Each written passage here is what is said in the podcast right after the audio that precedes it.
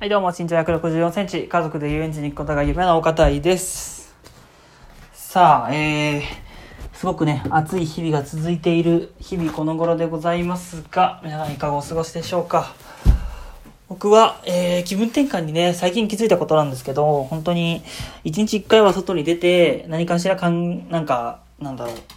イベントをね、自分から起こしていかないと、本当にこの、家の中にいると、最近ね、あの、コナンにハマってるんですよ、アニメの。名探偵コナン。あればっか見ては終わってるんですよね。一日に何件も事件解決して、それをただ見てるという。そんな人生じゃちょっとつまんないんでね、なるかしら自分でね、あの、イベントを起こしていこうということで、まあ、今日もね、あの、昼ご飯とか買いに行ったりとか、言いはしましたね。その後、まあちょっと寝ちゃったんですけど、うん。まあまあ、そういう感じの日々を過ごしております。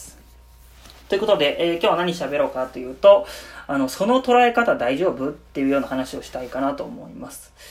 結構ね、その、ものの、まあ、言われた言葉とか態度に対しての捉え方で、その、その日のテンションだったりとかが左右されていくってことがよくあると思うんですけど、その捉え方って、こういう風にも捉えられるんじゃないのっていうような話をできたらいいかなと思います。お願いします。はい。えー、まあ具体的にね、どういうことかっていうと、本当にまあ全てのことに言えることなんですけど、まあ例えば、あのー自分が、あのーなんか、熱出して病気になっちゃいました、みたいな時あるじゃないですか、風邪ひいて。で、そう、風邪ひいた時に、学校行ってるね、学生とかだったら、あのーあ、今日、休めてラッキーだなって思う人と、ああ、学校行けなくて楽しいイベントなくなっちゃった。なんかつまんないなって思うのか。その2パターンがあると思うんですけど、えー、どっちでしたかね？僕は結構、あのー休めてラッキーって考える方でしたね。あ、でも日によってたかな？うん、なんか楽しそうなイベントとか美味しそうな給食があった時は、結構その、あ、学校行きたかったなって思ったりもしたんですけど、うん。まあ、こういうね、その一つの風のイベントでも、あのーなんだろう、自分にとっていいイベントだったって思うか、あの、うわーなんか失敗したなとか、良くなかったなっていう悪いイベントだなって思うかは、本当自分次第で、あの、7つの習慣っていう本の、なんか第一の習慣のところに、あの、自分の行動に責任を持ちましょうっていうところが、っていう文言があって、その自分の責任っていうのが、責任って英語で言うと responsibility になるみたいなんですけど、で、それはどういう意味かっていうと、 response、反応、反応することの ability ができることっていうのが重ね合わせって、あの、責任っていう言葉になってるらしくて、で、あの、人間っていうのは何かしらね、あの、反応はしてしまうと。そういう風になりましたっていう時に対して、うわ、嫌だなとか、あの、あ、よかった、休みになったって思う。そういうふうに、どっちかにしろ反応をしてしまうと。で、それに対して、あの、アビリティ、できるっていうのは、選択ができるっていうことみたいで、どういうことかっていうと、あの、その、風邪になりましたっていうことに対して何かしら反応してしまうんですよね。で、そこに、そこから、自分がどう感じるかっていうところを、あの、自分で自身で選択できるというみたいなんですね。だから、とっさに、あのあ、休みになったラッキーって思うようにするか、あーなんか楽しいイベントなくなっちゃった残念だなって思うのかは自分の責任ってことなんですよね。まあこれはなんか中田敦彦の YouTube チャンネルであの解説してたやつなんですけど、うん。で、これは本当にね、日常のどのようなことでも言えることかなっていうふうに思ってて、本当それこそ、あの昨日僕バイトがあって、自分のね、シフトが全然入ってなかったんですよ。結構たくさん入れますみたいな感じで言ったんですけど、本当に週5日ぐらいしか入ってなくあ、週5日多すぎる。あの、月にね、5日ぐらいしか入ってなくて、あ、少ないなーなんて思ってたんですけど、で、そういう時も、あ、休めてラッキーじゃんって思うのか、あれ自分ってもしかして全然必要とされてないのかなって思うのかは、本当に人それぞれで、僕は一瞬ね、あの、あれもしかして必要とされてないって思ったんですけど、でもそれは、あの、自分がその、そのね、あの、バイト先ではなかなか、なんか、タイミング的にね、ただ必要とされてないだけで、で、まあ、むしろね、自分の時間が作れて休めてラッキーだなって思うように、えー、変換しましたね。逆に急にシフト入れ入ってくださいっていうふうに言われた時は、あ、自分は必要とされてるんだっていうふうに思うようにすれば、あの、うわ、急に予定埋まっちゃったよって思うよりも、すごいこの気分的には、あの、楽になるじゃないですか。みたいに、そういう、そっとしたね、捉え方には、必ず2パターン、ポジティブな捉え方とネガティブな捉え方が、え、あると思うので、で、その、どっちで捉えるかっていうのが自分自身で選べるっていうところが、まあ人間の、あの、強みというか、私たちが持ってる、この、ね、独自のものだと思うので、それを活かしてね、こういうより良い選択がね、できるようになっていったらいいかなと思います。で、僕もね、だから、こうちょっと寝すぎちゃったみたいな時も、あの、自分が眠りを欲していたんだ。体が眠りを欲していたんだ。っていう風に思うようにして、うわー今日も寝ちゃったよ、時間無駄にしたって思わないようにしてます。なるべくね。あ、でもあまりにもこれをやりすぎると、ちょっとそれ楽観的すぎるよって思、言われることがあるので、あの、その辺はね、加減を 気をつけなきゃいけないかもしれないです。僕は実際にありました。うん。ちょっと岡田君楽観的じゃないみたいな。うん。だからちょっとそこはね、気をつけないといけないかもしれないですね。はい。で、えー、まあ、じゃあ次の話をしたいと思います。あと、最近、あの、最近というか、あの、就職活動が僕終わりまして、で、あの、同じように就職活動をやっている仲間っていうんですか、友達っていうんですかね、と話す機会があって、この人応援したいなって思う人と、この人全然なんか応援したくないなって思う人がいるなっていうのを感じて、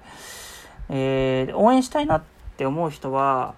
やっぱ、まあ、その何が違うかっていうと、一言で言うと本当本気さなんですよね。あの、こ今年絶対内定を取るぞっていう気持ちでやってる人と、まあ、今年取れたらいいかなぐらいの気持ちでやってる人と、うん、で、自分は結構今年絶対内定取るよっていう風に決めて、あの、頑張って就職活動をやろうって決めてた組だったので、うん、頑張ってやろうっていう人に対しては、あの、応援したいっていう気持ちになれるんですけど、なんかやっぱり、この、どっちでもいいかなっていう人に関しては、やっぱ応援したい気持ちにはならないですよね。で、あの、なんていうんですかね、相談を受けた時に、なんていうか、その友達は、この、一つ内定をもらえたと。内定もらえたけど、そこは全然行きたくないとこでした。っていうふうに言ってて、で、行きたくないところだったけど、妥協して就職活動をやめるか、あの、その先もね、まだ納得いってないから、これからもずっと続けていくか。だけど、今第一志望的なところが全然決まってなくて、迷走中だから、続けようかどうかで迷ってるみたいなことを、えー、相談されて、僕はだったら明らかにね、その自分にとってその内定取れたところがどういう会社かどうかっていうよりも自分が一番働くイメージができるとか自分にとって一番その卒業した後にベストな選択なのかっていうところをあの一番考えるべきじゃないかっていうふうに思ったんですけどその友達は結構ねその会社としてどうかとかその離職率とかあの、うん、そういうとこばっかりをデータで集めようとしてて自分はあのここの会社でいいんだっていうふうにこうなんか納得させようとしてる感じ？自分をあえて。っていう感がしてで僕がそういう自分の気持ちにね自分のやりたいことっていうのもなんかもう少し見つめてみてもいいのかなっていうふうに思ってそれを言ったんですけどあまり聞き入れてもらえてなくて。やっぱそういうななんていうんですかね根本的にその何かに向けて今回は就職活動ですけど就職活動に関して思いが本気さっていうのが若干そのズレがあるとこの伝わる思いも伝わらなくなってくるのかなっていうふうに思ってて、えー、で何が言いたいかっていうとその自分の思いと相手の思いその何かに向けての思いのパーセンテージがその高ければいいとか低ければいいとかいうわけではないんですけどそれがなるべく近いほど思いが伝わりやすい。のかなっていうふうに思いますよね。例えばその仕事をだとすると仕事をすごいこの何ですかねもう自分の全てだと自分の全てをかけて仕事を会社をより良くしたいって思ってる人と、えー、ここは自分のただのお金の稼ぐ場所だっていうところで割り切ってる人と、まあ、いると思うんですけど、自分がもし、あの、頑張って働きたいって思ってる側だったとしたら、あの、お金稼ぎの場所だよって思ってる人が周りにいると、意見がどうしても合わないじゃないですか。本気さが違うから。で、逆に自分がお金稼ぎでいいやって思ってるのに周りがすごい熱いと、え、なんでこの人たちこんな熱いのってなって冷めちゃったりもすると思うんですよ。で、就職活動って、あの、なんか大事なことって、その辺の温度差を結構なるべく一致させられるかどうかっていうのも大事かなっていうふうに思ってて、その、働いてる人が何を、どう、何を大事にして働きたい、働いているのか、実際に。うん。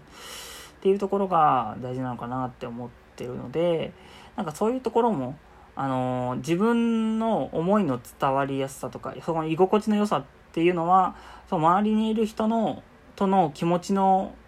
なんか本気さ度合いによって、あ変わってくるのかなっていうふうに、その就職活動の友達の話を聞いて、そういうふうに思いましたね。それで言うと、僕のバイト先は結構そのドライな人、ああドライな人でもないか。結構その、なんていうんですかね、本気でやろうっていう人は多いですけど、でも、もうどっちでもいいかなって、お金稼ぎの場所でもいいかなって思ってる人も結構いろいろ混在してるので、トラブルが結構起きてますよね。そこの人選びっていうのは本当に難しいところではあるんですけど、うん。でもなんか今日を機にね、ちゃんとこう、そこの気持ちが一致してるかなっていうのは、自分の周りの友達とかね、うん、その辺はそういう気持ちのズレがないかどうかで、選んでいったらいいのかなって思います。はい。ということで、えー、最後まで聞いてくれてありがとうございます。また次回の更新をお楽しみに。さようなら。